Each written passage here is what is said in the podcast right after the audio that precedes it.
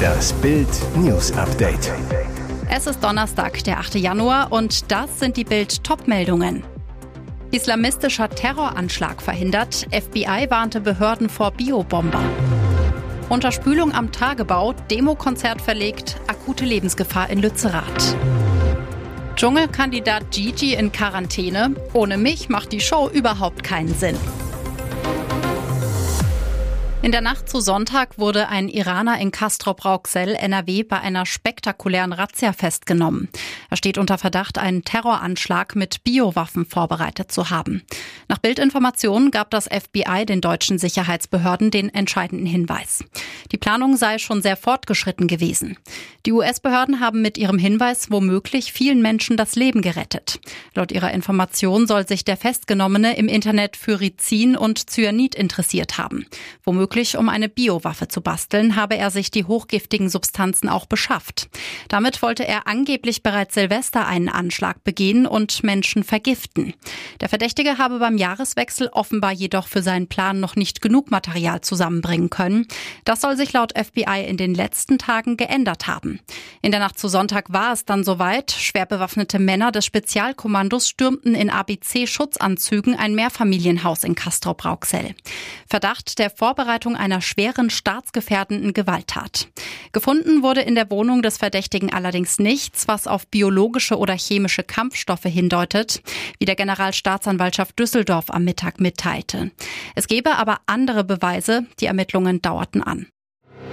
Unterspülung am Tagebau, Demokonzert verlegt, akute Lebensgefahr in Lützerath. Der Konflikt um das von Klimaaktivisten besetzte Dorf Lützerath an der Abbruchkante des rheinischen Tagebaus spitzt sich zu. Eine Räumung könnte in wenigen Tagen beginnen. Am Sonntag wollten Klimaaktivisten ihre Protestaktionen vorstellen und die Band Annenmai Kantereit auftreten. Jetzt machen ihnen Wassermengen einen Strich durch die Rechnung. Lebensgefahr. Am Rande des Dorfes ist es zu einer Unterspülung der Tagebaukante mit Wasser gekommen. Dadurch bestehe in dem darüberliegenden Areal akute Lebensgefahr, warnt die Polizei. Ausgelöst worden sei die Unterflutung durch einen Wasseraustritt aus einem Rohr. Wie es dazu gekommen sei, werde derzeit geprüft. Das für den Nachmittag geplante Konzert der Kölner Band Annenmai Kantereit sei deshalb in Absprache mit dem Veranstalter in einen anderen Bereich verlegt worden, sagte eine Polizeisprecherin.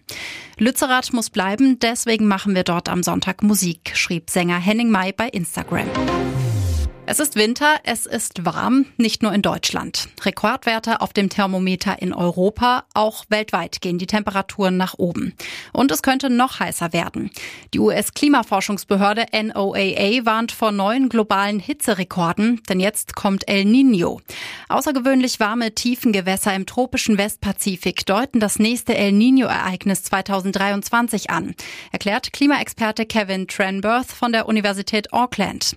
Klimatologe Dr. Dr. Carsten Brandt von donnerwetter.de zu Bild. Alle Modelle zeigen eine große El Nino-Phase für das späte Frühjahr und den Sommer 2023. Vermutlich wird es eine sehr starke El Nino-Phase mit weltweiten Rekordtemperaturen. Der Klimaexperte erklärt gegenüber Bild, für Europa könnte es ein sehr warmes Jahr werden, große Trockenheit weiter wahrscheinlich, ein Hitzesommer ist zu erwarten. Weltweit würde das bedeuten Rekordtrockenheit und Hitze in Südafrika. Der Regenwald in Brasilien Brasilien und Venezuela brennt noch mehr durch Hitze und Trockenheit. Hitze im Südosten Asiens mit 45 bis 50 Grad. Auch die Nordostküste der USA zu warm.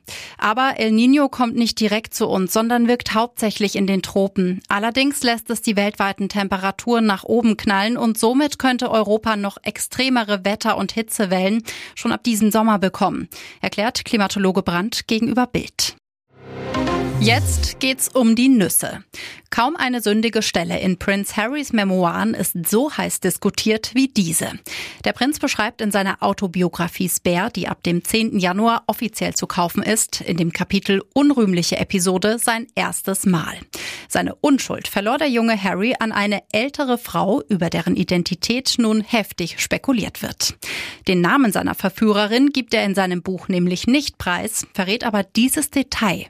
Sie mochte Pferde, sehr sogar, und behandelte mich wie einen jungen Hengst. Nachdem Schauspielerin Elizabeth Hurley bereits bestritt, dass sie die reifere Dame war, steht nun eine andere Pferdeliebhaberin im Fokus. Hat die schöne Britin Susanna Harvey etwa den jungen Prinzen verführt? Darüber wird aktuell in den britischen Medien heftig spekuliert, denn es spricht ziemlich viel für die Society Lady. Zu der Zeit, als dieses heiß diskutierte Ereignis stattfand, wurde der Rotschopf mit dem damals 23-jährigen Model Susanna in Verbindung gebracht. Nun scheint die zweifache Mutter endgültig genug von den Gerüchten um ihr vermeintliches Täter-Tee mit dem royalen Jüngling zu haben und veröffentlicht auf Instagram eine Story, mit der sie auf die Schlagzeilen der vergangenen Tage anspielt. Sie postet eine Süßigkeit mit Nüssen und schreibt dazu, die einzigen, die ich jemals angefasst habe und stellt klar, glaube nichts von dem, was du liest. Dschungelkandidat Gigi in Quarantäne. Ohne mich macht die Show überhaupt keinen Sinn. Zitterpartie in Down Under. Wird Trash-Proll Gigi Birofio rechtzeitig fürs Dschungelcamp fit? Als es am Samstag in Australien in Quarantäne ging, der Schock. Kandidat Gigi Birofio wurde positiv auf Corona getestet. Heißt nicht nur Isolation, sondern auch seine Teilnahme steht auf der Kippe. Noch ist völlig unklar, ob er am 13. Januar bei RTL auf Sendung gehen kann. Bild erreichte ihn in der Isolation. Mir geht es super, sagt er im Bildinterview. Dafür sorgt auch das Dschungelcamp Produktionsteam. Sie schickten ihm eine Playstation samt Spielen ins Zimmer, damit sich Gigi nicht langweilt. Gigi weiter. Ich könnte sofort ohne zu essen drei Tage im Dschungel verbringen. Ich denke positiv. Jetzt muss ich einfach abwarten. Herrlich. In gewohnter Gigi-Manier geht er weiter von einer Teilnahme aus, denn ohne mich macht die Show ja überhaupt keinen Sinn mehr, sagt Gigi. Das sehen seine Fans auch so. Trotzdem wird hinter den Kulissen nach Bildinfos an einem Alternativplan getüftelt. Falls Gigi länger krank bleiben sollte, könnte er zu einem späteren Zeitpunkt in das Camp einziehen. Und jetzt weitere wichtige Meldungen des Tages vom Bild Newsdesk. Kommt nun doch noch die nächste Corona-Welle. Von Nordamerika aus macht sich die Variante XBB.1.5 breit. Laut Maria van Kerkhove, Corona-Spezialistin der Weltgesundheitsorganisation, ist sie so leicht übertragbar wie bisher keine Variante. Im Netz bekam sie den Spitznamen Krake. Zum ersten Mal handelt es sich um ein Virus, das sich aus zwei verschiedenen Omikron-Varianten zusammengesetzt hat.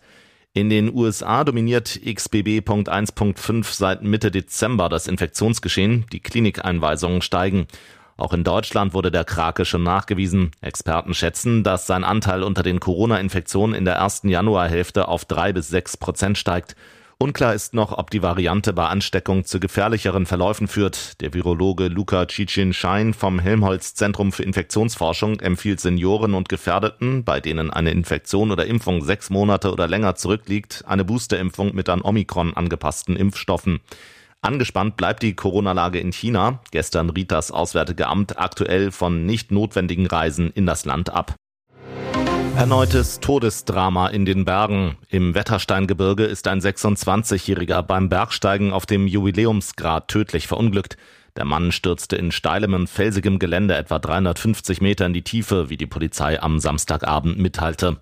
Der 26-Jährige war demnach am Samstagmittag mit seiner gleichaltrigen Begleiterin bei winterlichen Verhältnissen vom Zugspitzgipfel in Richtung Alpspitze unterwegs, als er plötzlich nordseitig in das Höllental abstürzte. Vermutlich sei der Mann auf eine Schneeverwehung getreten, die unter seinem Gewicht nachgegeben habe, hieß es. Der per Rettungshubschrauber zur Unfallstelle gebrachte Notarzt konnte nur noch den Tod des 26-Jährigen feststellen. Nach Angaben der Polizei soll der Bergsteiger erfahren und gut ausgerüstet gewesen sein. Hier ist das Bild News Update. Und das ist heute auch noch hörenswert. Geht doch. Erster Silvestertäter im Knast. Mann warf Böller auf Kinder, griff Polizisten an. Prozess nach nur vier Tagen. Es geht zum Glück auch anders als in Berlin, aber man muss wohl wirklich wollen. Auch in Heilbronn am Neckar haben in der Silvesternacht junge Männer auf dem Marktplatz unkontrolliert geböllert, dadurch andere gefährdet. Einer, ein Tunesier, warf Böller in eine Gruppe von Kindern. Verletzt wurde zum Glück niemand. Aber Eltern stellten den Chaoten zur Rede, so Michael Reißer, Sprecher des Amtsgerichts Heilbronn zu Bild am Sonntag. Als Polizisten schließlich die Personalien des Tunesiers aufnehmen wollten, randalierte er. Polizisten fanden ein langes Messer und Pfefferspray bei ihm und nahmen ihn fest. Erkennungsdienstlich behandeln und dann heimschicken wie in Berlin, nicht in der 125.000 Einwohnerstadt am Neckar. Der Staatsanwalt beantragt einen Haftbefehl gegen den Tunesier. Der Ermittlungsrichter schickt ihn am 1. Januar in U-Haft. Haftgrund Fluchtgefahr. Nur vier Tage später kommt der vorbestrafte Tunesier vor Gericht. Beschleunigtes Verfahren heißt das. Es wird seit Jahresanfang auch in Heilbronn gefördert. Das Urteil nach kurzer Verhandlung neun Monate Gefängnis ohne Bewährung. Bundesnetzagenturchef Klaus Müller. Der Winter ist gerettet. Drei Risiken sieht er trotzdem noch. Er ist der Herr der Gasspeicherstände. Eine Woche nach dem russischen Überfall auf die Ukraine hat Klaus Müller sein Amt als Präsident der Bundesnetzagentur angetreten, arbeitet seither im Krisenmodus an der Gasversorgung in Deutschland. Die Regale in seinem Büro sind bis heute nicht eingeräumt. Neben dem Schreibtisch steht eine einsame Zimmerpflanze. Regelmäßig warnte Müller vor einer drohenden Gasknappheit. Seit Weihnachten ist er zunehmend optimistischer. Müller zu Bild am Sonntag. Die Gasspeicher sind zu mehr als 90 Prozent gefüllt. Ein bemerkenswerter Wert, so hoch waren sie in einem Januar nur selten. Wir haben im gesamten Jahr 2022 insgesamt 14 Prozent weniger Gas verbraucht als 2021. Er warnt aber auch vor Risikofaktoren. Der nächste Winter kann kälter werden. Chinas gerade niedriger Gasverbrauch kann wieder ansteigen. Und der Anschlag auf die Nord Stream Pipelines hat gezeigt, dass es ein Sicherheitsrisiko für die Gasinfrastruktur gibt. Das ganze Interview mit Klaus Müller lesen Sie auf Bild.de.